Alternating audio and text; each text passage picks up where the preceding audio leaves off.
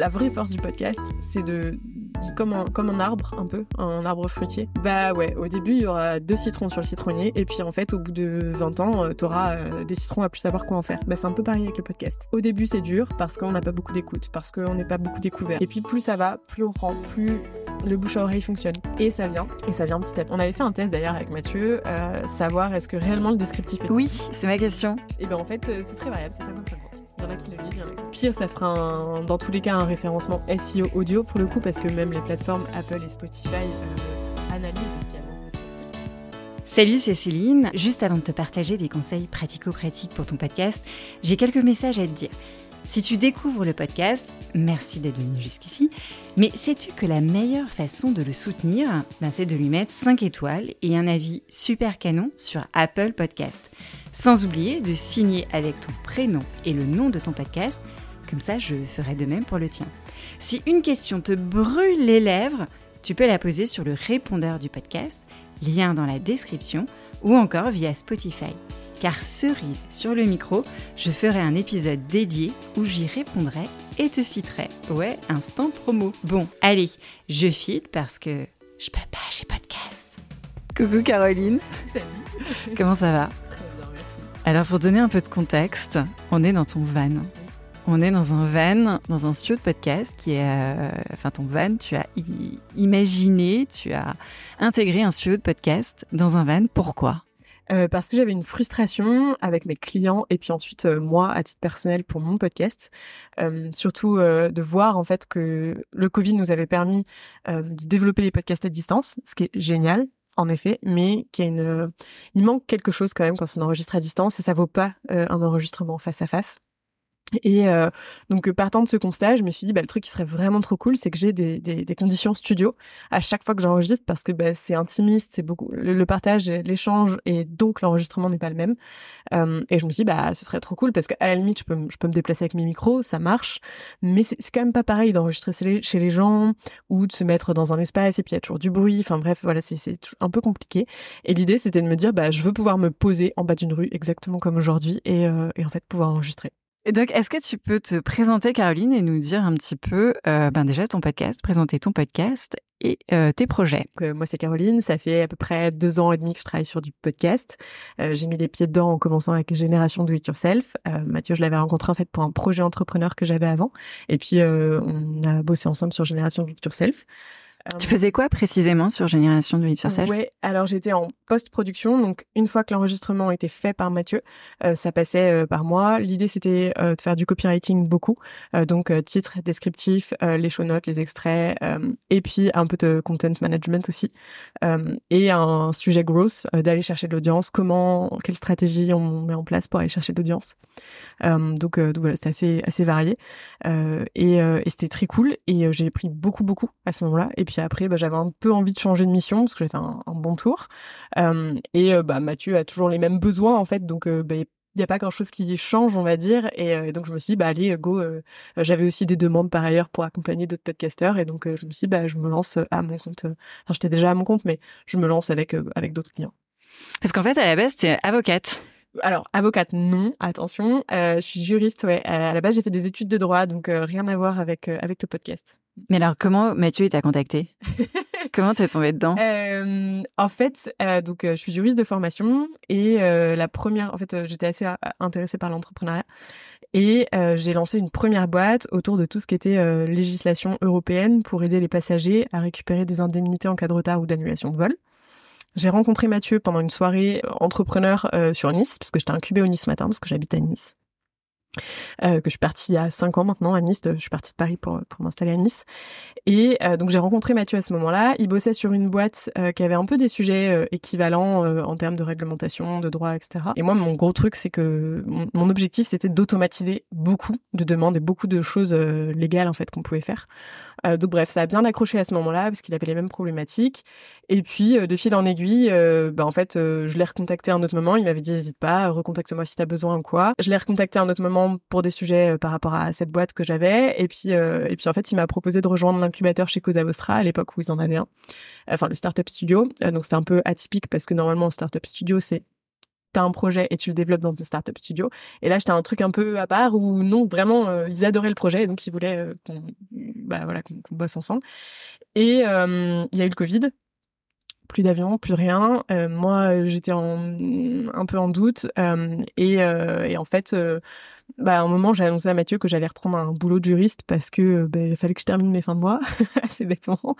Euh, et, euh, et j'en avais pas du tout envie, hein, euh, clairement. Euh, c'était une super offre pourtant, mais j'en avais, en fait, une fois que j'avais mis le pied dans l'entrepreneuriat, c'était cuit. Et, et, donc, il m'a dit, écoute, Caro, je cherche quelqu'un pour nous accompagner sur Génération Do It. J'aime comment tu travailles et je suis sûre qu'on arrivera à faire quelque chose. Donc, je te propose un mi-temps. Comme ça, tu gardes ta boîte et, et tu m'accompagnes sur Génération Do It. Et le mi-temps s'est transformé en plein temps parce que je, m'éclatais en fait. Alors, est-ce que tu peux nous dire un petit peu des, secrets? À combien d'écoutes Mathieu a commencé? Euh, j'ai pas tout ça parce que moi. Ah, tu es arrivé après. Je suis arrivée après. Je, suis pas arrivée au tout début. Je suis arrivée euh, en 2000, euh, fin 2019, 2020, fin 2020, fin 2020, Covid, fin 2020. Ouais, c'est ça, fin 2020. C'était il y a trois ans, donc il était encore. Il faisait déjà les 600 000 écoutes par mois? Non, non, il, était... il était. On était autour de 400 000 écoutes par mois quand je suis arrivée. Ah, quand même. Ouais. Euh, et, on est passé à euh, ouais, plus de 600 000 écoutes euh, quand j'étais là. C'est quel est son levier d'acquisition? Et après on terminera sur Mathieu Stéphanie parce que c'est pas c'est pas l'objet du, du, podcast. Mais mais bon comme on peut avoir des petits offs c'était quel était son levier d'acquisition le, le, plus performant qui lui rapportait le plus d'écoutes? C'est le bouche à oreille. Le bouche à oreille? Ouais. mais en fait c'est un levier de d'acquisition dont on parle peu en podcast et qui marche très très bien. Alors que c'est tellement logique? Ouais c'est le meilleur. En fait, il y a des stats d'ailleurs qui sont sortis il y a pas très longtemps. Euh, 80%, je crois, des auditeurs euh, font confiance à euh, euh, à une personne qui va recommander un podcast plus que une pub ou quelque chose. Donc en fait, le bouche à oreille a un impact qu'on soupçonne. Bon, en fait, ça paraît oui logique, mais mais en fait, travaillez votre bouche à oreille quoi. Et comment tu le travailles justement ce bouche à oreille?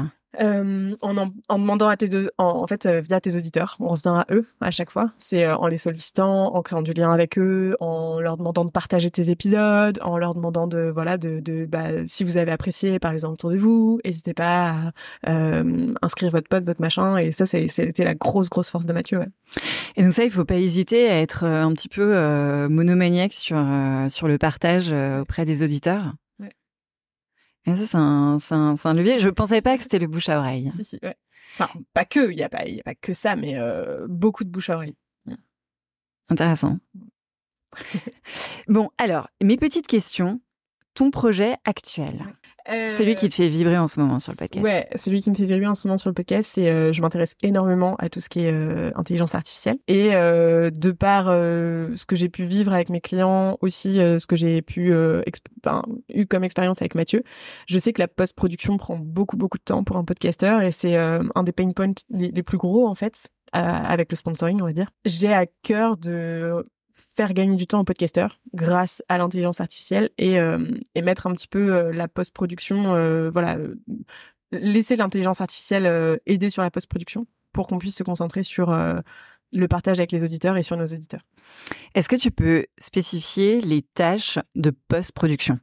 Ouais, alors tout ce qui est post-production, c'est une fois que l'enregistrement a été fait, de la fin de l'enregistrement jusqu'à la publication sur euh, sur les plateformes d'écoute de l'enregistrement, voire même promotion euh, ensuite euh, et, et, marketing communication du, de l'épisode. Donc ça veut dire c'est le nettoyage du son, le mixage, le montage.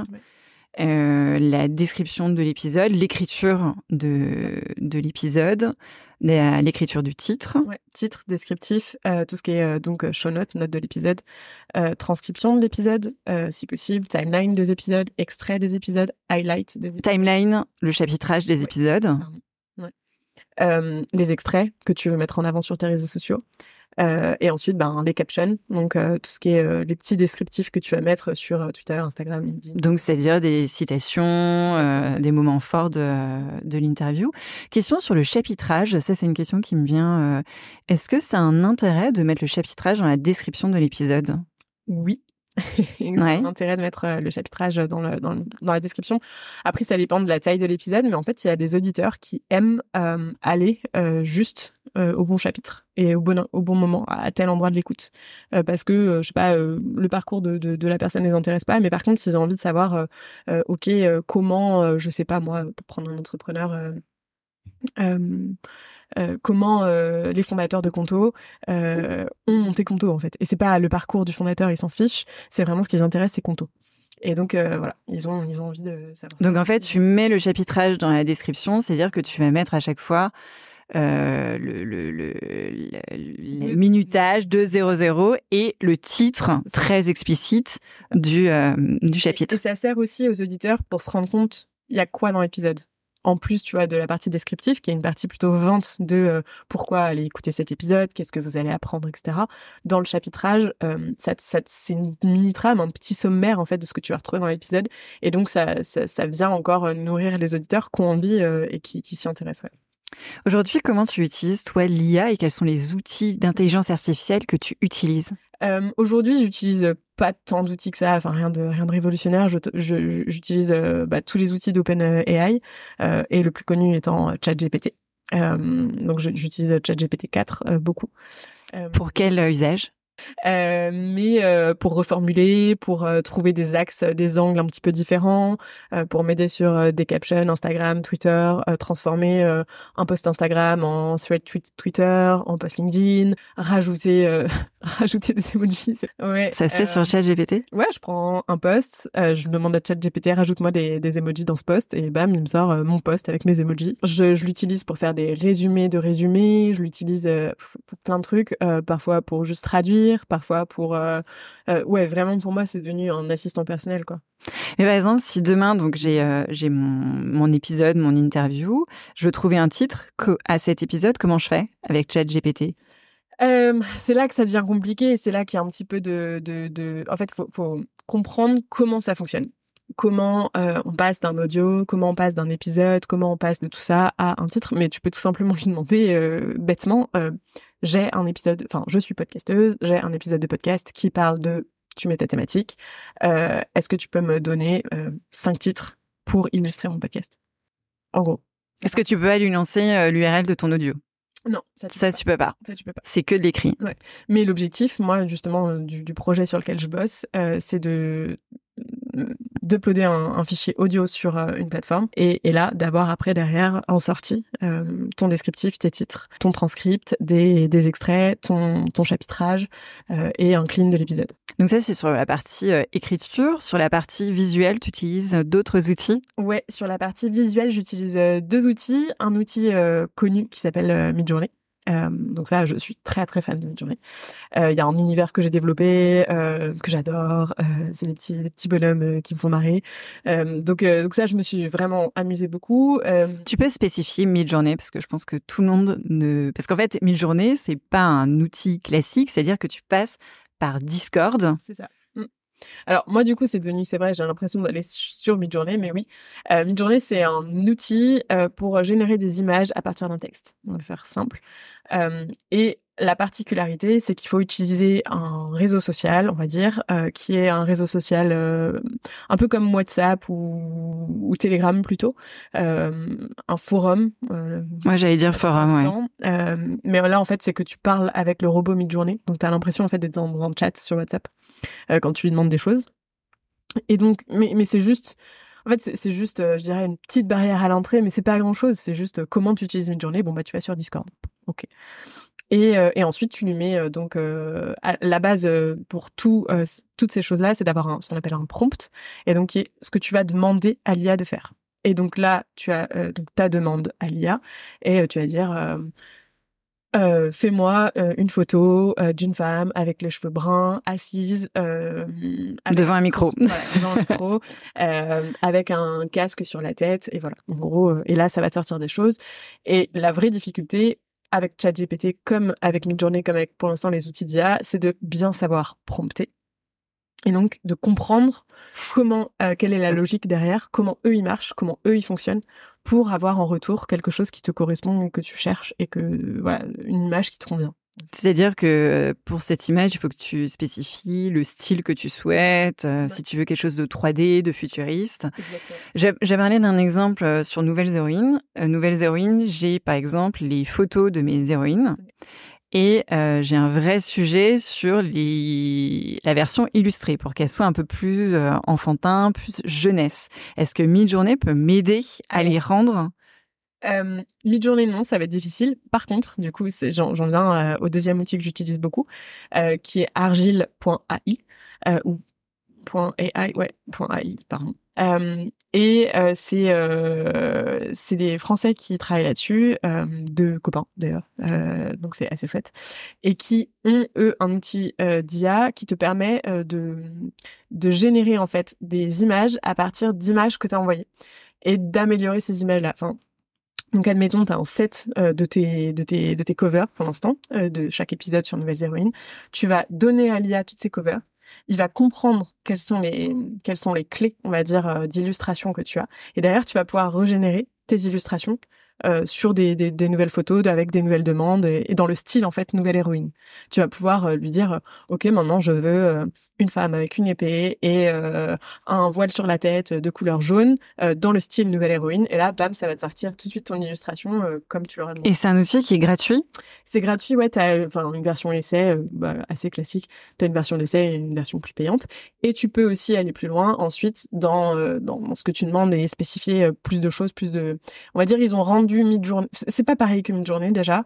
Euh, et c'est vraiment euh, user-friendly euh, plus, plus, plus. C'est comment te faciliter l'accès à, à de l'intelligence artificielle et et t'aider sur des outils. voilà. Donc ça s'appelle argile.ai, comme l'argile. A-R-G-I-L. Donc c'est-à-dire je peux mettre ma photo et je peux avoir un style sur cette photo. Euh. En fait, tu vas apprendre à l'IA euh, parce que l'IA comment ça marche. Euh, tu lui envoies plein de données, elle apprend cette donnée et mm. ensuite elle te la ressort. Et donc là l'idée c'est tu envoies un set de photos. Faut lui envoyer pas une ou pas deux, faut lui envoyer je sais pas moi 10, 15 photos. Et ensuite elle va être en capacité de te dire ok ce style là c'est nouvelles héroïnes. Oui, la, caractéristique de l'intelligence artificielle, c'est qu'il faut l'entraîner, il faut lui apprendre des choses pour qu'elle soit le plus, euh, euh, la plus précise possible. Comment, en fait, la transcription, elle a changé ta vie de podcasteur, en fait?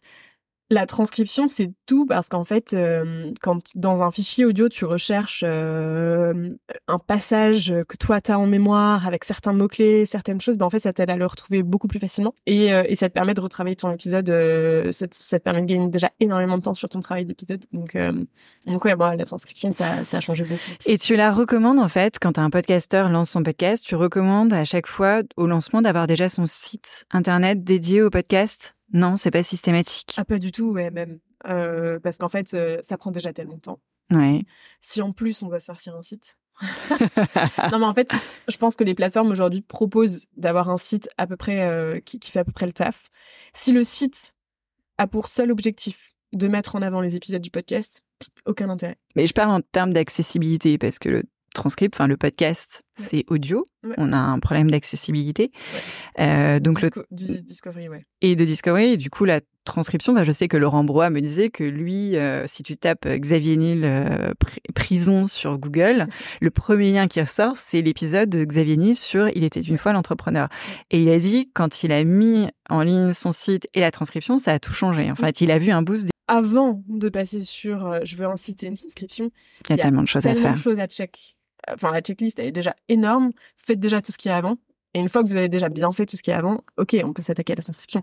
Si, bien sûr, demain, il y a un outil qui existe pour te créer une transcription en 2-2 et la mettre sur un site internet, ce qui est mon objectif, mais euh, trop cool. Mais aujourd'hui, euh, ça prend du temps parce que même les outils qui sont euh, qui sont là et qu'on peut, dont on peut se servir euh, pour retranscrire un épisode ne sont pas parfaits. Euh, les transcriptions ne sont pas parfaites. C'est mieux que rien. Donc euh, après, ça dépend aussi de son approche. C'est un peu ce que tu disais dans un de tes derniers épisodes. Euh, ça dépend. Est-ce qu'on est monomaniaque et qu'on veut que tout soit bien ou est-ce que on s'en fout, c'est pas grave, on balance le transcript même s'il n'est pas parfait ça dépend. Mais faut créer un site internet. Enfin, ça rajoute en fait des étapes pour un podcasteur qui se lance ou quand on est à ses débuts ou quoi. Euh, de faut que je crée un site internet. Ça veut dire qu'il faut que j'ai un bon visuel. Ça veut dire que si, ça veut dire que ça. Toi, c'est quoi les trois conseils que tu donnes à un podcasteur qui se lance? Alors, alors, il y a plusieurs typologies de podcasteurs. On a le podcasteur indépendant euh, qui lance un petit peu son podcast en side project, etc. Il y a l'entrepreneur qui intègre son podcast à son business et du coup c'est un levier d'acquisition de nouveaux clients. Et ensuite, tu as la marque. Toi, je, crois que tu es spécialisé dans le podcast de marque. Pas tant. Pas tant que ça, non. Je suis un peu tout. Je, je, enfin, dans la vie et dans le quotidien et avec mes clients et un peu tout le temps, je suis un peu couteau suisse. Je m'intéresse à beaucoup de trucs. C'est la propriété du gros. J'adore apprendre plein de trucs. J'adore me renseigner, fouiner, etc. Et donc, est-ce qu'il y a un conseil que tu donnes à tous, à tous, à tous les trois? Euh, C'est de se faire plaisir. En fait, le, le mmh. premier vraiment, c'est euh, faites-le. Pourquoi vous le faites? Euh, Souvent, la première question en fait, c'est pourquoi? Revenez à pourquoi vous le faites. Est-ce que vous le faites pour gagner de l'argent? Est-ce que vous le faites pour euh, gagner en notoriété? Est-ce que vous le faites parce qu'en fait, c'est un sujet qui vous passionne et ça vous éclate de parler avec des gens? Euh, Voilà, c'est pourquoi vous le faites. Ouais, c'est le gros, le gros point. Et après, euh, soyez régulier dans le rythme que vous vous êtes imposé. Ne vous imposez pas un rythme qui ne vous convient pas, et ça, tu l'as très très bien dit dans, dans un de tes derniers épisodes. Ouais, c'est le temps que tu alloues à ton podcast. C'est impossible. Et si tu te dis j'en publie une fois par semaine, eh bien tu t'y tiens. Si tu mm. te dis j'en publie un une fois toutes les deux semaines, ok c'est plus léger, mais tu t'y tiens. Si c'est une fois par mois, c'est fine, mais tu t'y tiens. Et on a des exemples de, de podcasts. Enfin, moi je pense au podcast de Marine Ravinet de En crise qui publie un épisode tous les 15 jours et qui, a à avoir, qui arrive à avoir les 1000 écoutes par épisode et voire plus. Euh, faut s'y tenir en termes de régularité et faut tenir dans le temps. En fait, la, vraie, plus que s'y mmh. tenir toutes les semaines, à la limite, c'est tenir dans le temps. La vraie force du podcast, c'est de, comme un, comme un arbre, un peu, un arbre fruitier. Bah ouais, au début, il y aura deux citrons sur le citronnier et puis en fait, au bout de 20 ans, euh, tu auras euh, des citrons à plus savoir quoi en faire. Bah c'est un peu pareil avec le podcast. Au début, c'est dur parce qu'on n'a pas beaucoup d'écoute, parce qu'on n'est pas beaucoup découvert, parce que voilà, et il faut euh, continuer à entretenir le machin alors qu'il n'y a pas grand chose. Et puis plus ça va, plus on prend, plus le bouche à oreille fonctionne. Ce que j'allais dire, ouais. On a machin, on a un tel qu'on parle, et voilà, et ça vient. Et ça vient petit à petit. Et c'est, c'est, ça arrive des podcasteurs qui, du jour au lendemain, bam, clac, euh, génial, super idée, euh, ça décolle à mort, bon coup de com, voilà, énorme. C'est rare, ça arrive, mais globalement, ça prend du temps vivre, je pense, son podcast. Enfin, encore une fois, ça dépend de quel est l'objectif euh, avec le podcast. Et, euh, et de le vivre comme un projet entrepreneur, quoi, quelque part, si on a envie qu'il décolle. Si on se fait ça parce qu'en fait, on adore rencontrer des gens, que à la limite, euh, c'est pour nous et que déjà on apprend plein de trucs, c'est trop cool, quoi. Est-ce qu'il faut mettre les liens dans les descriptions des épisodes de ces... Euh... Bah, bien sûr. Tous? Bien sûr. Euh, parce que ça permet aux auditeurs de retrouver tout ce qu'on dit. Et on avait fait un test d'ailleurs avec Mathieu, savoir est-ce que réellement le descriptif est... Oui, c'est ma question. Est-ce qu'il est lu? Parce que j'ai, il y en a plein qui me disent non, mais en fait, euh, moi, je lis jamais les descriptifs. Voilà. Et ben en fait, euh, c'est très variable, c'est 50-50. Il y en a qui le lisent, il y en a qui le lisent. Ah, d'accord, 50-50. Donc de toute façon, il n'y a pas, il y a pas de, il n'y a pas de vraies règles. Au pire, ça fera un, dans tous les cas un référencement SEO audio pour le coup, parce que même les plateformes Apple et Spotify euh, analysent ce qu'il y a dans ce descriptif pour mettre en avant ou non des épisodes en fonction. Ah oui, il y a une euh, d'accord, il y a une analyse de leur côté. Ouais, en fait, en fonction des mots clés qui ressortent dans tes épisodes, tu vas plus ou moins ressortir dans les recherches. Euh, Donc c'est un vrai sujet de travailler sa description de. En fait, moi, je dis toujours, ta description d'épisode, il faut la copyrighter comme tu ferais un post LinkedIn ou un post Instagram. C'est comment tu, c'est presque une, euh, une page de vente. C'est complètement une page de vente pour l'épisode. Enfin, c'était moi, en tout cas, tout le boulot que je faisais, la génération de tout c'était donner envie aux auditeurs d'aller écouter l'épisode. Qu'est-ce qu'on en avant etc., etc. Ouais, j'ai vu que ben moi je suis aussi beaucoup le panier de Laurent Kretz et que les, les, épisodes sont très détaillés. On donne les ressources qui sont citées dans l'épisode. Enfin, il y a tout ça. Ça joue dans le référencement, euh, SEO internet, SEO audio euh, comme j'appelle. Euh, et après il y a aussi en fait, tu vois, il y a des personnes qui vont pas lire le descriptif, mais il y a d'autres personnes qui vont aller chercher les ressources dont tu as parlé dans l'épisode. Et c'est tellement agréable pour un auditeur de juste avoir à ouvrir le truc, d'aller cliquer, et de trouver la référence en fait. Ouais, ce que j'ai fait sur Je peux pas, j'ai podcast, j'ai mis une, un Ocean Ok, super. bah, merci beaucoup. C'était cool. Juste un petit mot avant de te quitter. Quand nous avons enregistré cet épisode avec Caroline, elle n'avait pas encore lancé son produit pour accélérer, pour te faciliter la post-production de ton podcast grâce à l'IA. C'est chose faite et c'est podprod.ai. Tu as toutes les informations dans la description de l'épisode et je peux te dire que ça te facilite grandement les micro-tâches qui composent la post-production d'un podcast. Merci d'avoir écouté cet épisode jusqu'au bout. J'espère qu'il t'a plu et que tu en ressors confiant pour ton podcast. Abonne-toi pour ne rater aucun épisode. Binge tout le podcast, ça s'écoute sans fin. Parle-en autour de toi et à tous tes amis qui veulent lancer un podcast. Si tu es en pleine réflexion, tu peux aussi me contacter sur LinkedIn ou lire ma newsletter. Allez, je te laisse, bah, parce que tu peux pas, tu as podcast.